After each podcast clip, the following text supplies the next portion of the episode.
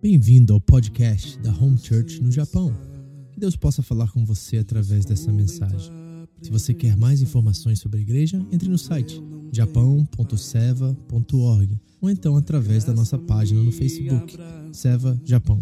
Deus abençoe você através desta mensagem, em nome de Jesus. Tua palavra me restaura e me faz crer somente em ti.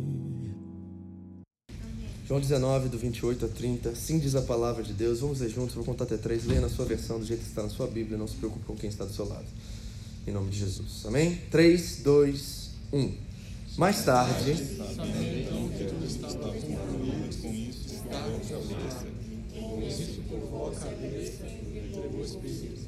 E entregou o seu espírito. Amém. Vamos orar.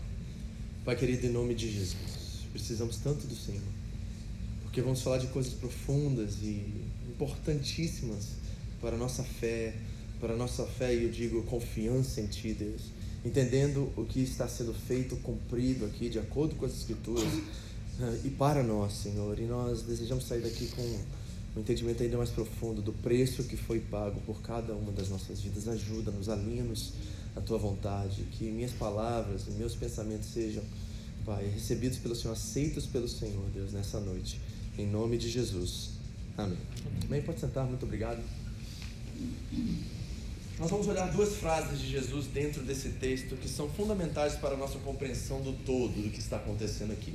Meu desejo é aprofundar esse texto para você, para que você entenda, assim como você espero tenha entendido, do que os açoites, do que é a crucificação de Jesus é, e quão importante ele foi, tudo que estava por detrás daquilo que estava acontecendo lá. As duas frases que estão aqui que creio serem importantíssimas para a nossa compreensão é quando Jesus diz tenho sede e quando Jesus termina dizendo está consumado. Nós vamos olhar essas duas frases, mas antes de fazer isso, eu gostaria que você olhasse comigo outro evangelista, né, Mateus. Né, nós estudamos aqui e ensinei a vocês que os evangélicos sinópticos, esses que precisam ser lidos em conjuntos, precisam estar né, na nossa periferia do nosso pensamento, do nosso entendimento do texto, porque cada narrador, cada evangelista está nos apontando para o texto de uma perspectiva diferente e trazendo todo para nós o que está acontecendo no pano de fundo dessa passagem. Então, Mateus capítulo 27, abra comigo, nós vamos ler esse texto juntos. Eu quero te mostrar algumas, alguns detalhes aqui, algumas coisas a mais que estão acontecendo exatamente nesse mesmo momento em que Jesus está dizendo eu tenho sede, né? Ele recebe essa vasilha cheia de vinagre com essa esponja, né? E ele diz está consumado, curva a cabeça, entrega o seu espírito. Mateus vai nos mostrar exatamente o que acontece com mais detalhes aqui dentro dessa passagem. Mateus 27, versículo 45 em diante, nos aponta essa realidade. Acharam o texto? Acompanhe a leitura comigo. Diz assim: E houve trevas sobre toda a terra do meio-dia até as três horas da tarde. Por volta das três horas da tarde, Jesus bradou em alta voz: Eloi, Eloi, yama sabachthani, que significa: Meu Deus, meu Deus, por que me abandonaste? Nós vimos que isso é o versículo inicial do Salmo 22, que é um salmo extremamente profundamente messiânico. E o capítulo, versículo 27 diz: Quando alguns dos que estavam ali ouviram isso, disseram: Ele está chamando Elias, porque havia essa profecia né, de que Elias viria antes do Messias, ele viria para anunciar o caminho do Messias. E ali eles estão olhando aquele momento como algo profundamente teológico, mas não entenderam que, na verdade, Elias já havia vindo, já havia anunciado o caminho e que aquele que estava diante deles era de fato o Messias de Israel, o Messias, o Salvador de todos nós. Imediatamente, um deles correu em busca de uma esponja, embebeou a em vinagre, colocou na ponta de uma vara e deu a Jesus para beber. Nós vimos que essa esponja né, era usada nos banheiros públicos daquela época, a qual os escravos ficavam debaixo desses banheiros e eles limpavam né, os, os servos, os senhores por detrás. E muitos estudiosos dizem que provavelmente é a mesma esponja que é usada aqui para dar de beber a, ao Senhor nesse momento. Algo extremamente nojento, é, humilhante que Jesus está passando aqui e aprofunda muito mais o nosso entendimento da humilhação que ele teve que passar. Mas os outros disseram: Deixe-no, vejamos se Elias vem salvá-lo. E depois de ter bradado novamente em alta voz, Jesus entregou o Espírito. É o que nós lemos em João hoje. Mas repare que Mateus vai ampliar um pouquinho mais e nos dar alguns detalhes a mais. 51.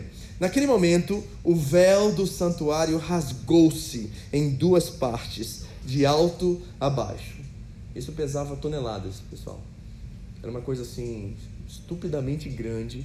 E de repente, ao Jesus entregar o seu espírito, aquele véu lá que separava o lugar onde as pessoas estavam adorando a Deus e o Santo dos Santos, ele rasga no meio. E aquilo é simbólico, profético, no sentido de que agora o Santo dos Santos estará aberto para todos pelo sacrifício de Jesus Cristo.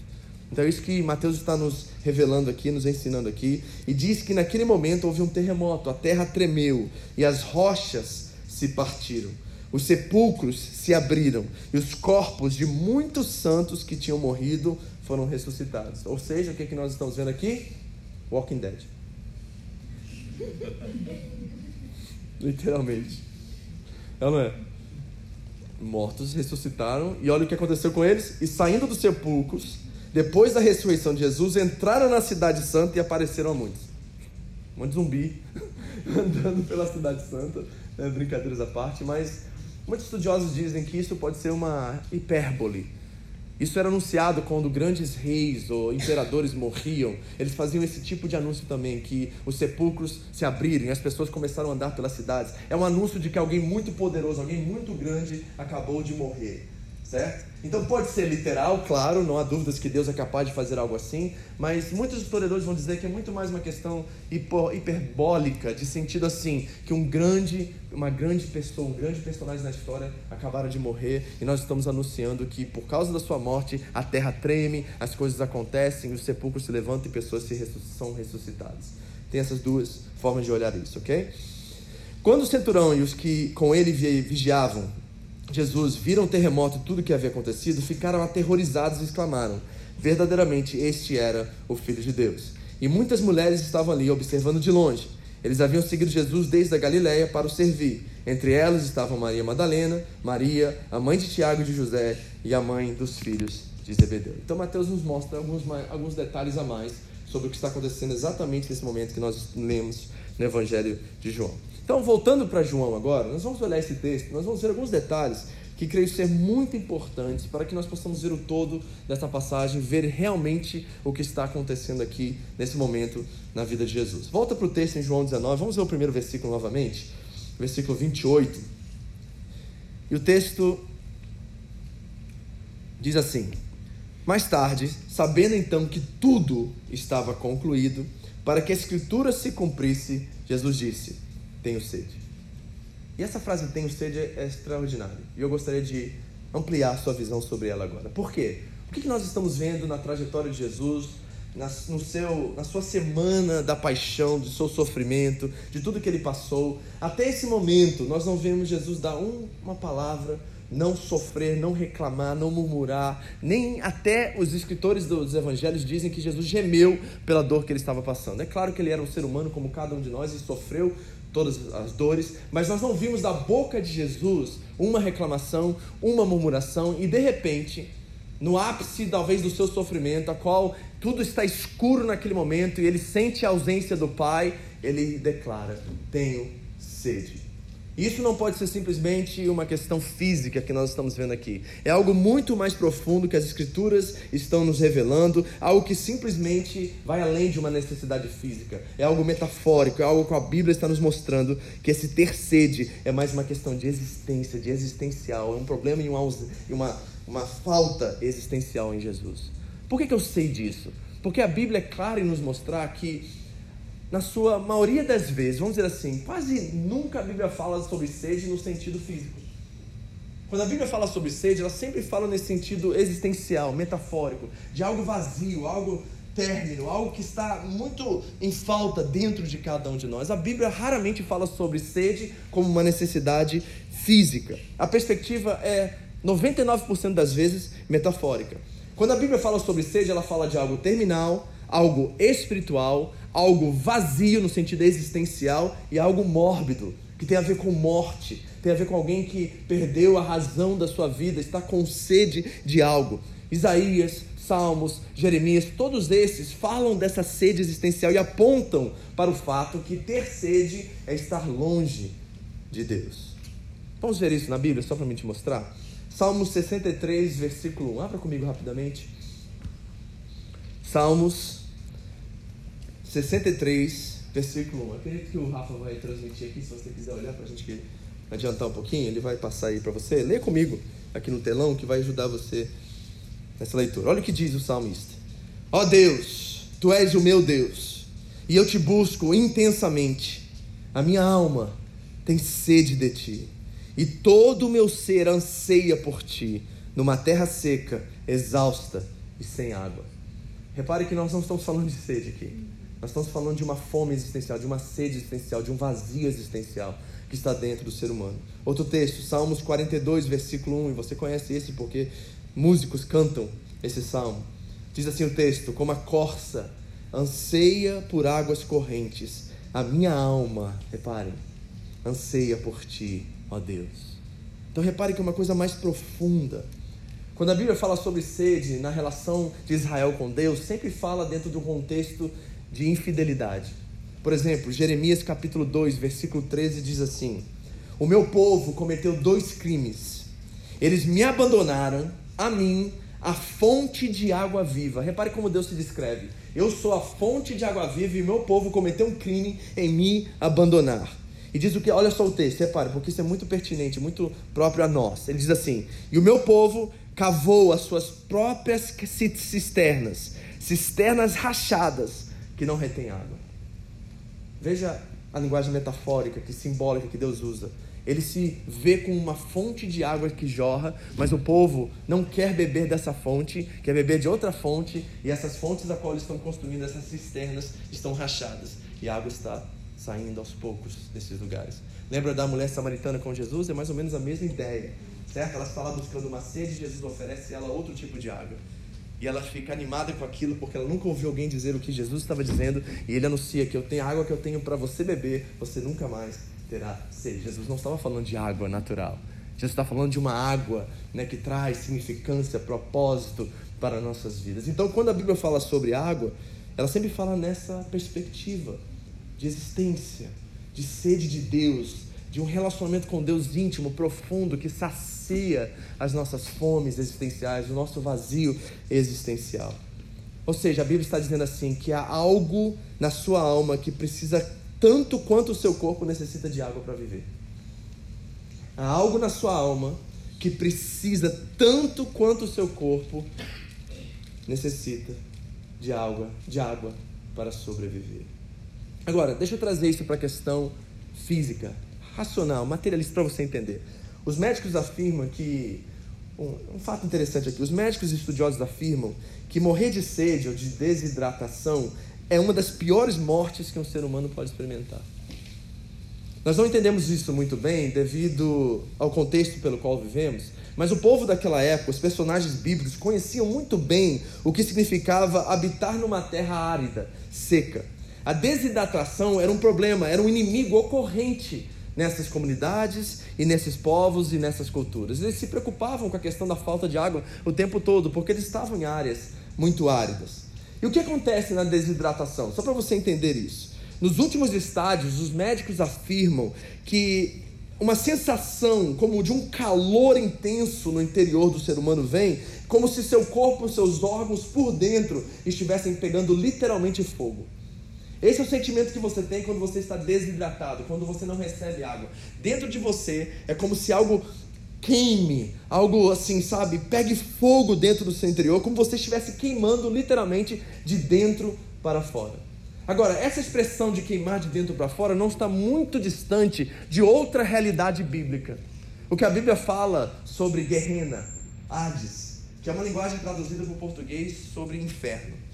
Vamos ler um texto comigo para você ver essa realidade? Lucas capítulo 16 é uma das parábolas de Jesus que muitos estudiosos até pensam que não é uma parábola, devido ao, ao que é dito. Jesus é, denuncia uma pessoa diretamente pelo seu nome próprio, e isso é diferente de todas as outras parábolas. Então nós podemos estar falando de uma parábola, podemos estar falando de um fato real, porque Jesus menciona o nome de uma pessoa pela primeira vez em uma parábola, e esse nome era de Lázaro. Acharam aí Lucas 16? Vamos ler esse texto juntos? Porque aqui você vai ver sede ou água de uma proporção completamente diferente do que você viu até agora. Diz assim o texto: Havia um homem rico que se vestia de púrpura e de linho fino e vivia no luxo todos os dias. Diante do seu portão foram deixado um mendigo chamado Lázaro, coberto de chagas, e este ansiava comer o que caía à mesa do rico. Até os cães vinham lamber suas feridas. Chegou o dia em que o mendigo morreu e os anjos levaram para junto de Abraão. O rico também morreu e foi sepultado. No Hades, ok? Nós usamos essa palavra inferno, ou pode ser traduzida como sepulcro, morte ou profundezas. No Hades, onde estava sendo atormentado, ele olhou para cima e viu Abraão de longe, com Lázaro ao seu lado.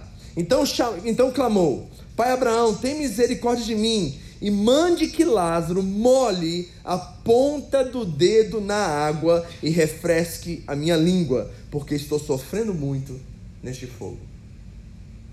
O que, que ele estava sentindo? Sede. Então reparem que nós estamos falando de algo muito mais profundo do que meramente saciar uma necessidade física. Esse homem estava no Hades, na profundeza, no sepulcro, o nome que você quer dar é isso, inferno, e no inferno ele está com sede e pede socorro, e pede que Deus venha acolhê-lo, venha socorrê-lo naquele momento, trazendo o que? Água. Porque o que estava acontecendo é que havia um abismo entre ele e Lázaro, ou seja, entre o seu ser, a sua pessoa e a pessoa de Deus. Quando a Bíblia fala sobre sede, ela está falando dentro desse contexto de uma uma existência ordinária, de uma falta, um vazio terminal dentro de cada um do ser humano. Então nós precisamos pensar sobre esse texto por essa perspectiva. O que está acontecendo ali no Calvário quando Jesus disse tenho sede? Que nível de desidratação Jesus está sofrendo por mim e por você? É algo a pensar, porque a verdade é que essa desidratação que Jesus sofre tem um propósito só, para que eu e você, hoje, agora, salvos e redimidos pelo seu próprio sangue, jamais sofremos o mesmo. Ele é a água, ele diz. Ele é a água que jorra para a vida eterna. Então o Filho de Deus teve que sofrer de desidratação para que nós jamais sofrêssemos. Repare o nível e a distância que o seu Deus teve que percorrer para se aproximar de você e saciar a sua própria sede. Isso é extraordinário, queridos. Então, quando Jesus diz tenho sede, é algo muito mais profundo do que simplesmente suprir a sua necessidade por água. É o entendimento que Deus estava tão distante, tão longe dele, que ele teve que passar para ir por isso, para que eu e você, agora, aqui, nesse momento que nós estamos, jamais sofrêssemos de sede, jamais. Jamais sofrêssemos de sede. E aí surge outra pergunta no texto. Porque lá em João 19, no versículo 28, diz: Mas tudo isso aconteceu Sabendo então que tudo estava concluído, para que a escritura se cumprisse, Jesus disse: Eu tenho sede. O que, que se cumpriu? O que, as escrituras dizem que se cumpriu? Bom, tudo que foi dito a respeito do Messias, na lei, nos profetas, estava agora encontrando o seu cumprimento naquele momento na pessoa de Cristo. Ele é aquele que deu a sua vida, ele é o Messias de Deus, ele é aquele enviado para suprir todas as nossas necessidades e morrer no Calvário por cada um de nós. Desde o Gênesis, lá no capítulo 3, versículo 15, nós temos o primeiro evangelho que diz que um dia, né, o filho da mulher, nascido da mulher, esmagaria a cabeça da serpente e ela feriria o seu calcanhar. Isso está literalmente acontecendo exatamente nesse momento. E quando Jesus sente a sede existencial e esse distanciamento de Deus, essas palavras agora se cumprem.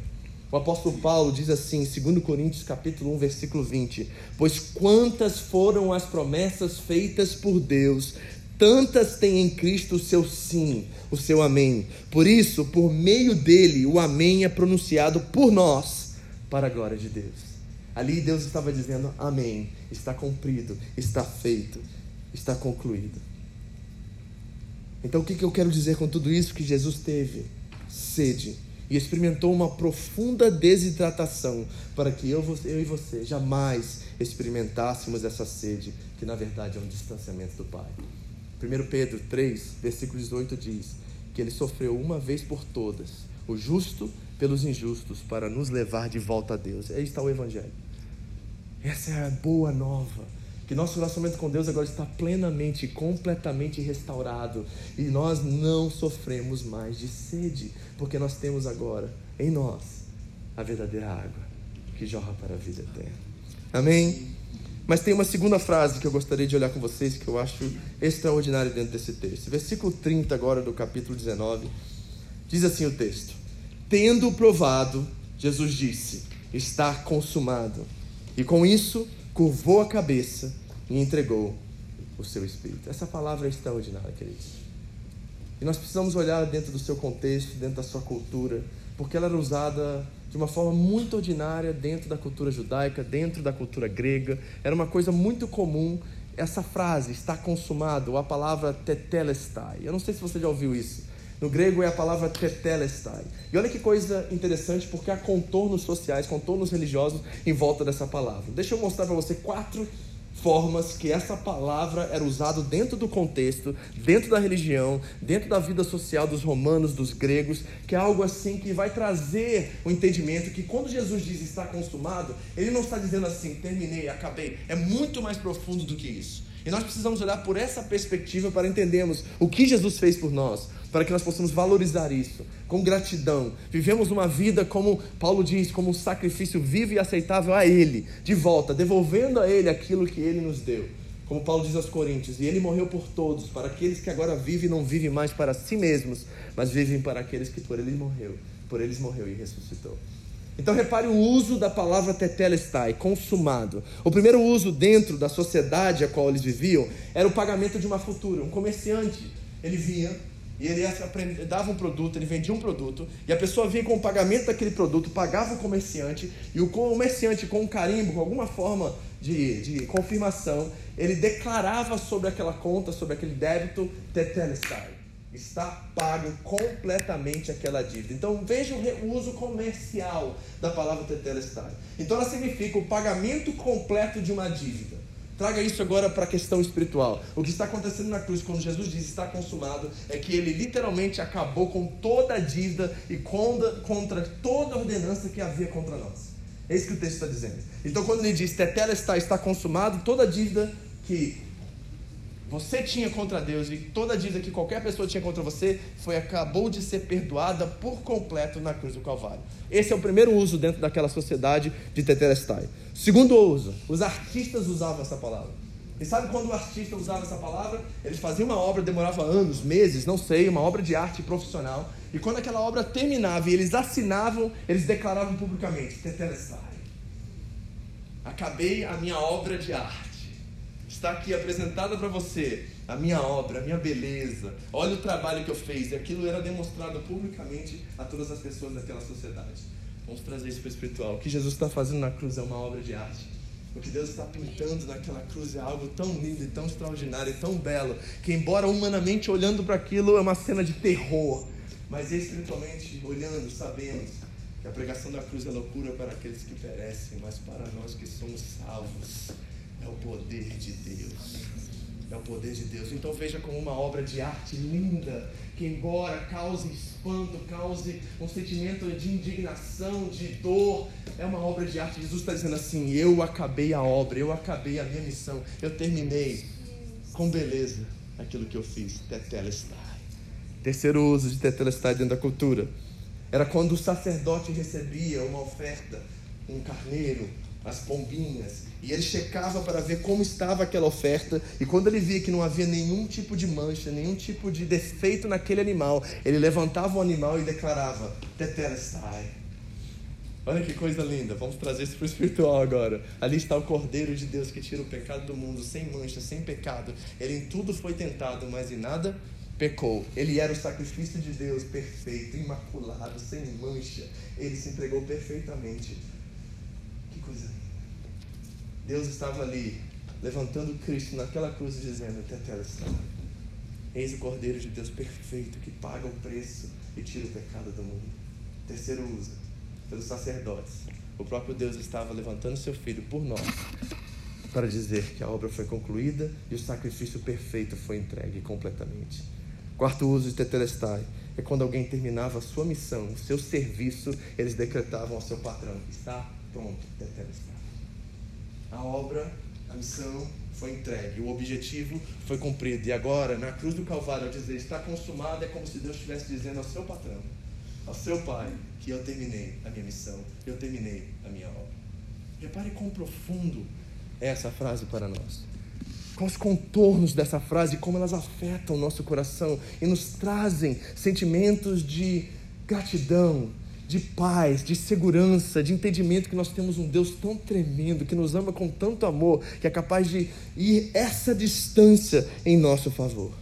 A pergunta é, e a questão que me incomoda e, e causa-me um espanto aqui é: será que nós acreditamos mesmo nessa verdade? Será que quando nós ouvimos está consumado, Tetela está e todos esses contornos dessa frase, será que de fato no nosso raciocínio, na nossa mente, nós cremos nisso, nós vivemos a partir dessa verdade, nossas decisões, aquilo que nós fazemos dia após dia refletem esse descanso, essa verdade, essa certeza que Cristo morreu por nós e por isso nós somos amados por Deus e não há nada que pode nos separar desse amor? Será que essa verdade agora afeta toda a nossa vida e todos os contornos da nossa vida? Deixa eu dar um exemplo mais prático para você entender isso. Por exemplo, você coloca o cinto de segurança quando você vai dirigir todos os dias porque você acredita que aquele instrumento vai te proteger em caso de acidente, não é? Não é verdade? Mas se eu dissesse a você que você somente acredita, porque eu sei que tem que você dirigiu sem ele. Vou só ali na esquina. Então você mais ou menos acredita. Mas deixa eu perguntar, quando é que você realmente começa a crer naquele instrumento e naquela forma de proteção? Quando você tem um acidente e aquilo te salva de sofrer danos maiores, de talvez morrer num acidente de tráfico. É só na hora que aquele cinto agora, encaixado, colocado no seu lugar certo, está diante de uma, uma situação de tensão, e ele funciona, ele trabalha e te protege, é que você começa a verdadeiramente acreditar naquele instrumento. E se eu dissesse que é assim também com o Evangelho? Muitos de nós acreditamos no Evangelho, mas a verdade é que é só sermos tentados pelas mínimas coisas que aquele centro de segurança desconectado e que o Evangelho não se torna uma verdade tão concreta em nossos corações. Coisas tão pequenas, queridos, como roubar um tempo da sua firma no trabalho, como isentar-se ou ocultar-se de, de pagar alguns impostos, coisas assim, sabe, que a gente não, não leva em conta, que são coisas baratas e ordinárias e nós achamos assim, ah, isso aí Deus não vai levar em conta. E naquele momento nós entendemos que de fato nós não acreditamos nesse Pai que é o nosso provedor e nós estamos dispostos a negociar qualquer coisa que nos traga algum problema, alguma situação. Então é fácil colocar o cinto e dirigir e acreditar, mas é só quando você está diante de um acidente que você realmente começa a crer. E é fácil viver o Evangelho até que você vive um momento de tensão, de decisão, a qual você precisa crer e traduzir e viver aquela realidade na pele para que você entenda realmente que aquilo que você está vendo, que até está sobre Cristo na cruz do Calvário, é realmente algo real para você. Nós temos muitas pessoas vivendo dentro da igreja hoje por mera emoção ou estão aqui como um, um seguro contra fogo. Não querem ir para o inferno, então estão na igreja, domingo após domingo, vivendo uma mera religiosidade com medo de serem castigados por um Deus terrível, a qual a sua ira irá condená-los em algum dia. Podemos estar enxergando o Evangelho por uma ótica completamente diferente. Deixa eu dizer uma frase aqui, se for a única frase que você irá guardar ao sair daqui hoje, você guarde ela, pense sobre ela e reflita sobre ela toda a sua semana. Mas enquanto Cristo não for tudo que você tem, ele não será tudo que você precisa. Ouça isso. Enquanto Cristo não for tudo que você tem, ele não será tudo que você precisa. Nós precisamos refletir nessa sede que Jesus está falando aqui e ver se Ele é o único que pode suprir de fato essa sede.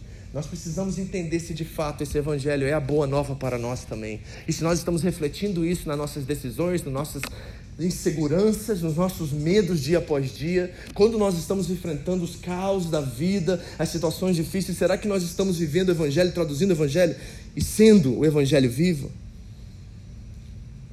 Não é interessante que Jesus não podia nem coçar o seu nariz na cruz do Calvário e decretou, e decretou que tudo estava consumado? Que poder é esse, queridos? E que segurança é essa que nós podemos depender e confiar por toda a nossa vida? Se nós pudéssemos resumir o cristianismo em uma palavra, é essa: está feito, está consumado. Diferente de todas as outras religiões do mundo, nós podemos decretar essa diferença que Deus fez por nós tudo que nós precisamos para viver de forma digna nessa vida. E que não há nada que nós podemos fazer para que Ele nos ame mais e nada que nós podemos deixar de fazer para que Ele nos ame menos. Está consumado. Tetelestai. Pastor, agora, como é que isso produz em mim? Produz em primeira mão descanso. Descanso das suas obras, descanso dos seus complexos de inferioridade, de superioridade, dos seus vícios Porque eu encontro cristãos nessa era e nesse tempo que não entenderam o Evangelho, que vivem na empolgação evangélica e não entendem que de fato está consumado, está feito, porque suas vidas não produzem essa segurança e essa verdade. Por exemplo, cristãos com complexos de inferioridade. É só errar em alguma coisa que já vem a culpa, já vem o peso de tudo aquilo sobre os seus ombros e eles não entendem que os seus méritos e deméritos não definem e não mudem aquilo que Cristo já fez por eles.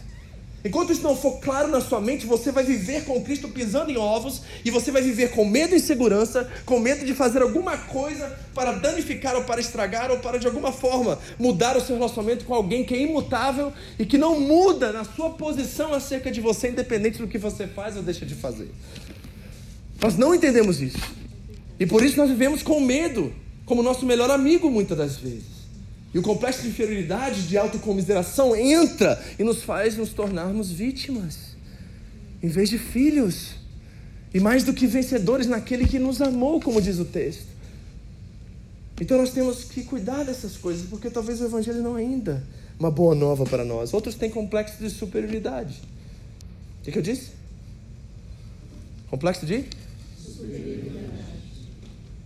E se você, quando eu disse isso, na sua cabecinha já falou, ah, eu conheço alguém. Hum. Hein? Porque não é assim? É fácil falar de quem? E nós? Não é fácil lembrar sempre de um religioso ou de alguém que a gente vê que é arrogante e que diz estar salvo, diz ter tudo em ordem, tudo perfeito. E esquecer que também, ao fazer essa análise, nós estamos julgando essa pessoa também. É muito fácil, tá vendo? Outros se apegam a vícios, por exemplo.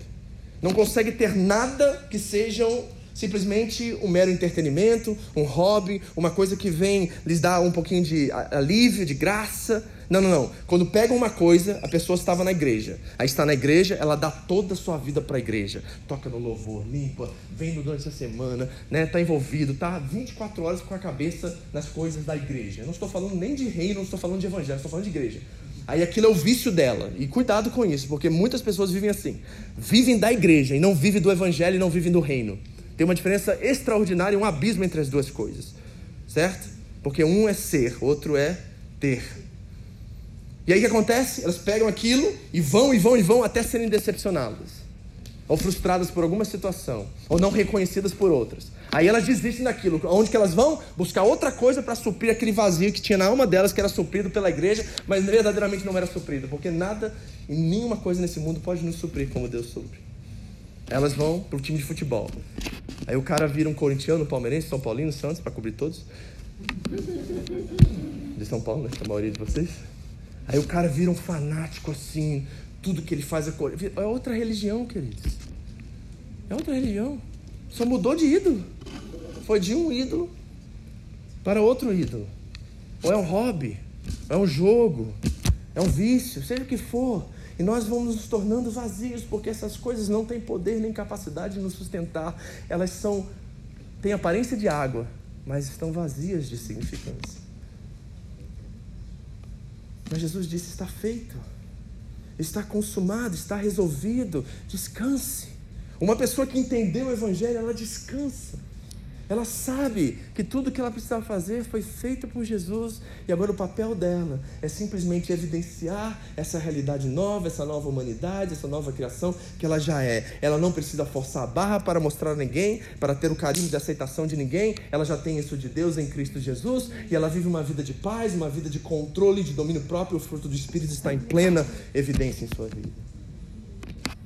É assim que você está hoje? Se tudo está completo e Cristo realizou aquilo que não podíamos realizar, então o nosso trabalho é descansar. O que Deus fez no último dia da criação? Ele descansou. E descansar não é sentar e dizer assim, ai, cansei, estou tão cansado. Foi seis dias de trabalho duro, criei os céus e a terra, os luminares, os animais e o homem. Agora eu quero só relax. Não é esse o termo usado ali. Descanso para Deus é contemplação. Ou seja, o que Deus fez no último dia foi sentar. Eu, eu gosto de ver essa imagem na minha cabeça, sabe?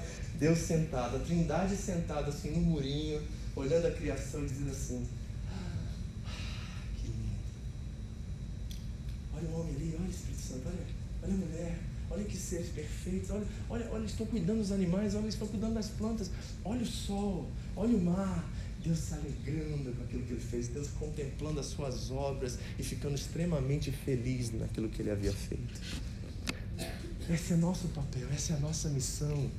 Esse é o nosso chamado, sabe, queridos? De um cristão que é genuinamente cristão, aquele que é raiz, aquele que é discípulo de Jesus Cristo, ele aprendeu que tudo foi feito por ele e o seu papel agora é contemplar e contemplar, servindo e contemplar, vendo tudo como belo e como novo e como restaurado em Cristo Jesus. Então, sabe o que a gente faz? A gente senta do lado de cada história, renovados, redimidos pelo sangue de Cristo, e a gente começa a contemplar nossa família. A gente diz assim: Deus é bom, me deu uma casa, me deu uma família, me deu um trabalho, me deu pão na mesa, me deu tantas coisas, e eu só quero agradecer, Senhor. E mesmo se o Senhor não me der mais uma coisa, se eu não ganhar mais nada, se eu perder meu emprego, se alguém morrer na minha família, não importa o que acontece, eu já estou em tanto débito contigo, Senhor, que a única coisa que eu sei dizer é obrigado, Senhor.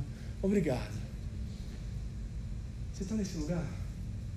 Isso que a Bíblia chama de contentamento. Porque nós estamos em busca de felicidade, mas a Bíblia não tem um versículo dizendo que nós temos a possibilidade de sermos pessoas que encontram felicidade. A Bíblia fala de gente bem-aventurada, e gente bem-aventurada é gente feliz, ou seja, é um estado de ser, não é um objetivo a procurar. Mas quando nós estamos na contemplação e avistando a cruz pela perspectiva daquilo que ela já cumpriu, nosso papel é contemplar, é descansar e dizer assim: está feito. E proclamar sobre a minha casa, Tetelestai. E quando a minha esposa não está bem, está me comprimindo como a multidão faz. E quando meus filhos não estão bem, as coisas não estão bem, eu declaro na minha consciência, no meu subconsciente, Tetelestai sobre eles também. Porque o sangue de Cristo também tem poder sobre eles. E mesmo que as coisas estejam fora de ordem, eu sei que dentro de mim, na minha natureza, tudo está Vamos resolver, vamos sentar, vamos dialogar, vamos nos aproximar uns dos outros, vamos conversar para que mudanças ocorram. Mas diante de Deus e de Cristo Jesus está tudo feito, eu descanso. Eu começo a ver meu trabalho como uma missão e não mais um lugar que eu ganho dinheiro. Qual é o meu propósito ali? Não é ser um crente fanático, louco, chato pra caramba, que fica falando da cabeça de todo mundo e querendo salvar o mundo. Queridos, pare com esse síndrome de Messias. Você não é o Espírito Santo, você não é Jesus. Seu papel é tradução. Seu papel é evidenciar. Seu papel, e se possível, nem use palavras. São Francisco de Assis. Prega o Evangelho, mas se possível, não use palavras. Então, essas coisas contemplam a glória de Deus, essas coisas refletem um evangelho a qual nós cremos com confiança que tudo está feito, consumado. Descansar é um estilo de vida em gratidão todos os dias, contemplando aquilo que Cristo cumpriu por nós. Está com sede, meu irmão? Tem uma água aqui esperando você que vai saciar toda a sede. Está com culpa, medo, insegurança, preocupado com o seu futuro, preocupado com a vida após a vida, após a morte. Está tudo consumado. E você pode depositar toda a sua fé, isso é confiança, naquele que fez todas as coisas por você. E em, em retorno a isso, crer que aquele que começou a boa obra é fiel para completar até o dia de Cristo Jesus. Está cansado? Está difícil, né? Muito peso nas costas. Descanso é o que você precisa. Vem para os braços do Pai. Jesus disse, né? Vós que estáis cansados, sobrecarregado, vinde a mim. Vinde a mim. Eu vos darei alívio. Descanso. Vem. Para de ficar lutando com as pessoas, para de ficar lutando por querer conquistar nessa vida alguma coisa. Para de mostrar para os seus pais, para o seu cônjuge, para os seus filhos que você é alguém na vida. Você já é. Em Cristo Jesus está tudo feito, está consumado. Descansa, meu irmão. Sai dessa tensão, simplifica. Volte ao lugar da contemplação, ao lugar da alegria, ao lugar de você saber que você é um filho amado de Deus e ninguém pode roubar essa verdade de você. Mate a sua sede. Mate a sua sede. Em nome de Jesus. Encontre nele todo o descanso que você precisa.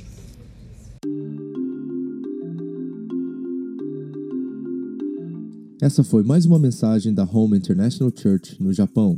Para mais informações sobre a igreja, entre no site japão.seva.org ou na nossa página no Facebook, Seva Japão, ou através do iTunes Podcast Seva Japão Mensagens.